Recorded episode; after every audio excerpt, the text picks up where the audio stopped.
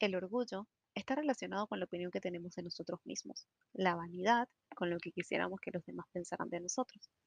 Hola a todos, hoy en un nuevo podcast para ustedes, mis maestros nómadas literarios, estaremos conversando de una historia de amor de la que seguramente han escuchado hablar.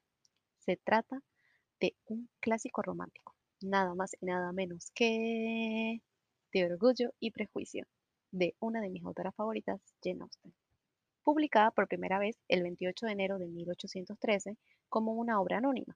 Es la más famosa de las novelas de Jane y una de las primeras comedias románticas en la historia de la novela, además de ser una de las novelas más importantes de la literatura inglesa y representativa de su cultura.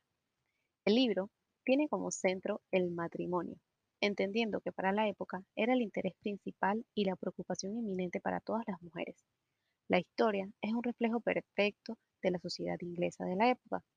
Jen, sutil y romántica como la conocemos, pone en evidencia las dificultades y los conflictos internos a los que se enfrentaban las jóvenes en edad de casamiento. Es desde mi punto de vista la historia de amor que tal vez todas quisiéramos tener. Y no hablo desde la necesidad forzada de conseguir un buen matrimonio para lograr protección y estabilidad, o de las características de Darcy, física y económicamente hablando. Aunque eso significará que renunciabas a tus sueños. Hablo desde los sentimientos profundos de Darcy y Lizzie. Aún más difícil que entender a otros es entendernos a nosotros mismos. Es duro mirarse en el espejo y mentirse. Es duro mirarse en el espejo y no saber a quién estás viendo. Es por eso que considero que el significado más importante que deja esta historia es la capacidad real de entender nuestros sentimientos, de darnos la oportunidad de amar y comprender que no hay seres humanos perfectos, que si el amor es sincero y sobre todo si es verdadero, vale la pena, merece. Mira en tu corazón y sé honesto contigo mismo. Muchas veces pasamos nuestra vida buscando a las personas perfectas, al compañero la compañera ideal. Pero cuando dejas ir esa ilusión, entiendes que la perfección no existe, que somos todo eso que encontramos en nuestro camino, que somos un compendio de todo aquello que nos encontramos y que pasamos, de las decisiones que tomamos. Hazte la pregunta, ¿qué tan buenos somos nosotros mismos para ser el compañero de alguien más? ¿Realmente me amo lo suficiente para poder compartir ese amor con otros?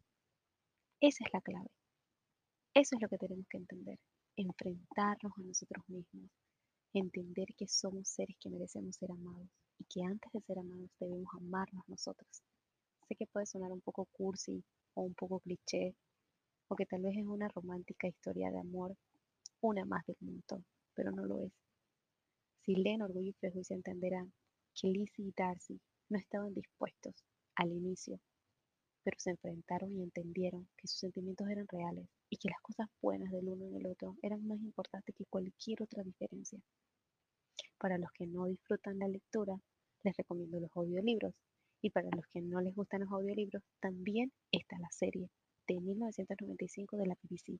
Hay otras películas y hay otras adaptaciones, sin embargo considero que esa es la mejor y la que está mejor adaptada y apegada al libro, de la historia original.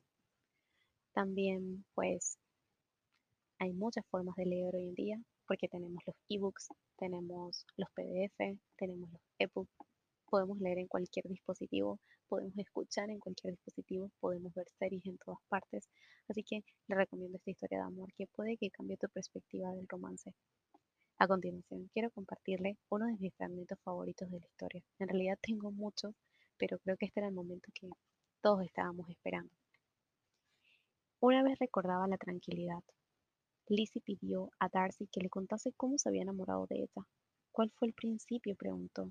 Comprendo que siguieras una vez que habías comenzado, pero ¿qué te movió al principio? No puedo concretar la hora, ni el sitio, ni la mirada, ni las palabras que asentaron los fundamentos. Hace ya bastante tiempo, cuando me di cuenta de que había principiado, me hallaba ya medio camino. En cuanto a mi belleza, pronto se te resistió, y por lo que toca a mis modales, mi conducta para contigo lindaba por lo menos con lo descortés. Nunca te dirigí la palabra sin sentir más deseos de ocasionarte pena que de dejarte en paz. Sé pues franco, ¿me admiraste por mi impertinencia? Por la vivacidad de tu carácter. De verdad, es una historia de amor maravillosa que les recomiendo. Nos dejan múltiples enseñanzas. Además, si están practicando inglés, es una historia maravillosa para leer. Nos sirve muchísimo en español y en inglés. De las dos maneras en que quieran leerlas, aprendes mucho. Mañana estaremos viendo otros podcasts. Espero que sea de día, de noche, invierno, verano. Estén felices y sobre todo entiendan que el amor sí existe. Solo debemos darnos la oportunidad de encontrar a las personas correctas en nuestra vida. Mucho amor para todos, mucha paz y espero que la calidad, la calidad invada sus corazones. Nos vemos en el siguiente podcast.